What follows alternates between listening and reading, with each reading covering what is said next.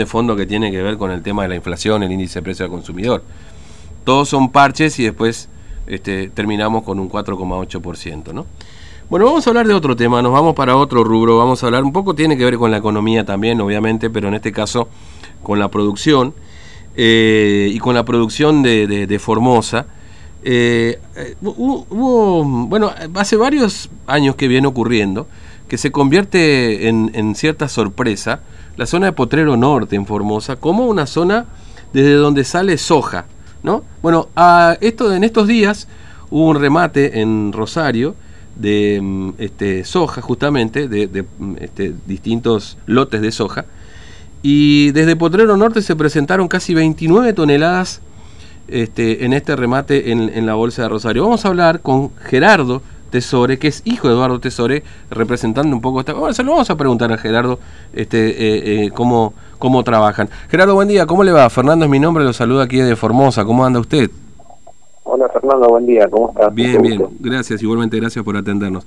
Bueno, Eduardo es su papá, Eduardo Tesore, ¿no? El representante de, la firma, podríamos decir, este, o, cómo trabaja, Gerardo. Sí, sí, es una empresa, una empresa familiar que se dedica a la producción agropecuaria. Mm. Nosotros somos de, la provincia de Santa Fe originalmente, pero bueno, eh, hace unos años, este, por contacto con unos amigos y demás, decidimos comprar un campo en la provincia de Formosa para hacer inversión este, que genera que genera hoy en día trabajo y, demás y bueno mm. este, arrancamos si querés te cuento un brevemente sí, sí, por favor. arrancamos un poco con siendo la actividad típica de la zona la ganadería, mm. eh, como nosotros básicamente venimos de la rama de la agricultura, yo soy ingeniero agrónomo y demás, decidí empezar con la actividad agrícola y bueno, y empezamos a hacer las primeras pruebas y demás hasta que empezamos a ajustar unas cuantas cuestiones como para, para poder sacar una, una producción más o menos decente, digamos, que, que, que, que genere un negocio, digamos, para era algo que en la zona se hacía y se, hace, de hecho, a, muy baja escala, digamos. Mm. Hoy en día es algo un poquito más común de verlo, pero, pero bueno, es todo un proceso de, años de trabajo. Ahora, ustedes desde ahí, desde, desde Potrero Norte, después de todo este trabajo que ustedes están haciendo y un poco esta historia, vienen sacando este lotes interesantes, digamos, ¿no? De, de, de producción de soja, básicamente, ¿no? Sí, lo, que llama un poco la atención de, en particular es que por la fecha en la que se produce en Formosa, digamos, una fecha muy temprana, mm. eh, lo que ocurre es que se entra en un, con, una primicia, digamos, o sea, eh, el, primer lote que se cosecha normalmente en el país eh, suele ser o del Chaco o de, o de Formosa. nosotros ahí en el campo en los últimos años hemos tenido la posibilidad de, de, obtener este, este lote se envía a la Bolsa de Comercio de Rosario, que básicamente la Bolsa de Comercio de Rosario es la institución que, que nuclea la mayor parte de los negocios de, cereales del país, o sea que el, el principal puerto de exportación mm. de, la Argentina, todo, todo la zona de, Rosario. Este, y bueno, y la Bolsa esto se lo toma como un evento institucional, digamos, este, un poco simbólico también el hecho de, de, de nombrar el primer lote mm. como una forma de, darle importancia a toda la, la importancia que tiene un poco la producción agropecuaria para la economía del país, como un poco vos comentaste al principio, un poco así, ¿no? Sí, claramente. No, por eso este, queríamos conversar con usted también, porque como viene ocurriendo esto hace hace algunos años, digamos, que, que usted, como bien lo decía, las primicias por ahí son de, de Chaco de Formosa, este, siempre eh, es interesante, sobre todo porque, bueno, usted debe conocer el contexto económico que tiene la provincia también, siempre, este, y, en una zona por ahí poco explorada, digamos, o, con una explotación más tradicional como es la ganadería, básicamente, ¿no? Eh, ¿hace, hace, ¿Hace cuántos años que están ustedes ya, Gerardo, acá? nosotros empezamos a... Entramos en la zona, o sea, compramos un campo en el año 2007 por allá y, bueno, se empezó con la producción en 2000 2012, 2014, ahí empezamos mm. a hacer los primeros ensayitos y pruebas y qué sé yo, todo muy a pulmón, o sea, yo te digo, nuestra empresa es una empresa chica, una empresa familiar, este, eh, como en la, inmensa mayoría de, las empresas agropecuarias del país, ¿no? Claro. Este, y bueno, de a poco se fue logrando este, conocer un poco, tener conocimiento de los momentos este, que podrían considerarse como dentro de lo posible óptimos para, para las como fechas de siembra, tener la maquinaria disponible para poder sembrar, cosechar, digamos, hacer todos los procesos productivos intermedios de control de, plagas, de malezas y demás. Y bueno, y así despacito, este, y siempre con el clima a veces como aliado y a veces como enemigo, este, hubo años relativamente buenos y años muy mm. malos también, como fue el año pasado. El año pasado, sí, terrible. Así se logró, se fueron logrando hacer, digamos, algunas, algunos avances y este, pero todavía sí, todavía estamos nosotros y mucha otra gente que, ya hoy en día se dedica también a producir, eh, tratando de, buscar el, modelo ideal para para, mm. para, para, para, tener más estabilidad, sobre todo en la producción, que es muy difícil de, conseguir en forma. Sí, porque eh, fíjese usted, nosotros venimos desde el 2018, del 2019, perdón, con una sequía por exceso hídrico y pasamos al 2020, eh, perdón, eh, de una emergencia agropecuaria, perdón, eh, por exceso hídrico y pasamos a una emergencia agropecuaria por sequía, digamos, de un año a otro, es decir, esta, este vaivén ustedes lo sufren todo el tiempo, digamos. Este, ahora, ¿qué, ¿qué, nos falta, digamos, para en todo caso apuntalar en la provincia todo esto? Mejores condiciones de camino, mejor infraestructura. por supuesto, nosotros estamos un poco más lejos que quizás otros puntos más cercanos a, ahí al, puerto de Rosario, que, de alguna manera puede ser un condicionante, imagino, también para esta para su producción, ¿no?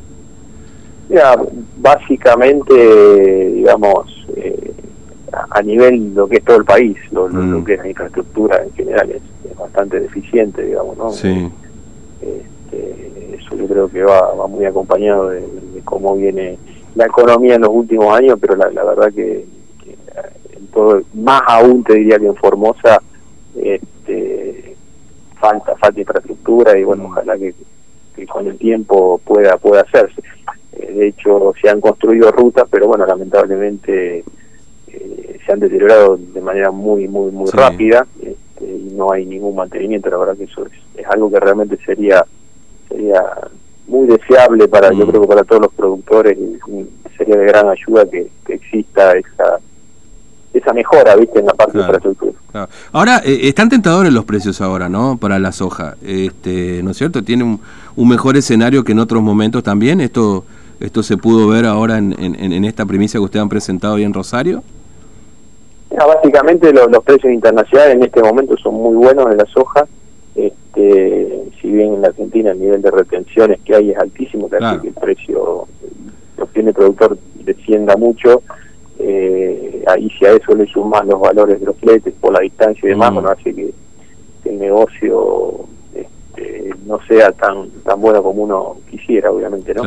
Eh, lamentablemente eso lo que lleva es a que, a que haya, bueno, menos posibilidad de inversión, menos posibilidad de mm. crecimiento. Y en definitiva, a mi forma de ver, por lo menos se termina volcando que se genere menos trabajo a largo plazo, pero eh, ojalá, ojalá, o sea, dentro de todo digamos, uno se puede, se debería poner contento porque los precios internacionales, bueno, permiten todavía producir, mm. porque la verdad que si los precios internacionales fueran los promedios o por debajo del promedio, se haría muy difícil producir en provincias tan lejanas como Formosa.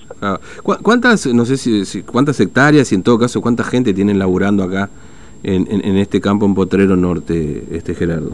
Mira, hay, trabajando así en forma, forma directa unas siete personas, eh, por momentos a veces llevamos alguna en la época que bueno hace ahora hace prácticamente un año que no no no, podíamos mm, casi circular lo cual se complicaba complicaba mucho toda la parte operativa y demás. A veces cuando necesitábamos algún puntualmente algún apoyo extra mm. a veces llevábamos algún personal de, Santa Fe como también han venido los, los muchachos de Formosa a veces a ayudarnos acá. Eh, pero básicamente eso y, la producción en el campo son unas 2.500 hectáreas, mm. en las cuales en producción hoy hay unas, unas 1.000 hectáreas aproximadamente, eh, mil y pico, y bueno, se está se está evolucionando como para, para poner más hectáreas en, producción y tratar de, generar un crecimiento hacia para optimizar un poco todos los recursos del campo. Eh, permitime decirte que una cosa que considero que, sería sumamente importante también, digamos, a mi forma de ver, de, como una necesidad de los productores en mm. general, es el, factor humano. Mm. Eh, yo lo que veo es que la educación lamentablemente está cada vez más relegada y, la verdad que conseguir personal idóneo es una labor bastante difícil, a la gente hay que formarla normalmente para las actividades, eh, sobre todo para las actividades agrícolas, porque mm. es bastante desconocido en Formosa. Claro. Este, y bueno, es, otro punto, digamos, que me parece que es para destacar que le falta a este país. ¿no? Claro, sí, sí. Eh, y lamentablemente, justo cuando estamos con este debate también de las escuelas sí, las escuelas no, y, y, sobre todo un, perfil que por ahí le podrían dar. Bueno, acá hay escuelas, eh, sobre todo escuelas agrotécnicas, digamos, ¿no? que se han, se han instalado en distintos lugares. El tema es que esa, esos alumnos, digamos, tengan esa penetración en, esto, en, esto, en esta especificidad que usted está mencionando, digamos, como el, el sector agropecuario, porque claro, uno puede tener las escuelas, pero después está la inserción de ese alumno y eh, en, en, emprendimientos específicos como es su caso, digamos, ¿no? Sí, sí, sí, sí, De, hecho, nosotros tenemos algún personal que, que, ha, estudiado en, esa escuela o en la facultad mm, incluso este, de producción, digamos, agropecuaria, pero, pero bueno, siempre es un punto, digamos, que, que destaco porque incluso en lo que es oficios y mm. demás, sin, sin hablar ya de, directamente al sector, digamos, sí, sí, sí, sí. Este, eh, carreras universitarias o algo por el estilo, pero es algo que, realmente es necesario, hace falta porque la, toda la producción se va eh, tecnificando a un ritmo muy, muy acelerado y hoy las máquinas tienen computadoras, Los, tractores, todo, todo es muy tecnológico, incluso la ganadería es muy tecnológica y bueno, y se complica un poco todo ese tema. Claro. Ahora, bueno, este ya para no robarle más tiempo, Gerardo, lo, último, porque, bueno, obviamente me imagino que hay cierta expectativa también con lo que pase con la hidrovía, porque estamos en un proceso ahí medio de cambio de este de, de, concesionario de la hidrovía, los gobernadores y las provincias del norte empiezan a tallar también un poco en, esta historia. Eh, ¿Se charló esto? ¿Hay, hay, hay digamos, este, rumores, hay versiones de, de lo que puede llegar a pasar? En todo caso, eh, como usted decía, es un, fuerte condicionante puedo también. Hacer un breve comentario sin, sin, sin ser un especialista ni mucho menos en el tema, pero bueno, ayer eh, tuvimos la oportunidad de, de, almorzar con la, de la Bolsa de Comercio mm. y justamente charlaba un poco de ese tema. Y de ellos lo que me mencionaban, o sea, yo lo único que puedo hacer es, comentar un poco los comentarios que he recibido, que la empresa que, que, está actualmente, que hace 25 años que hace, viene haciendo la labor, la ha hecho de manera muy buena, ha hecho mm. una excelente labor de, mantenimiento con las gradas y demás.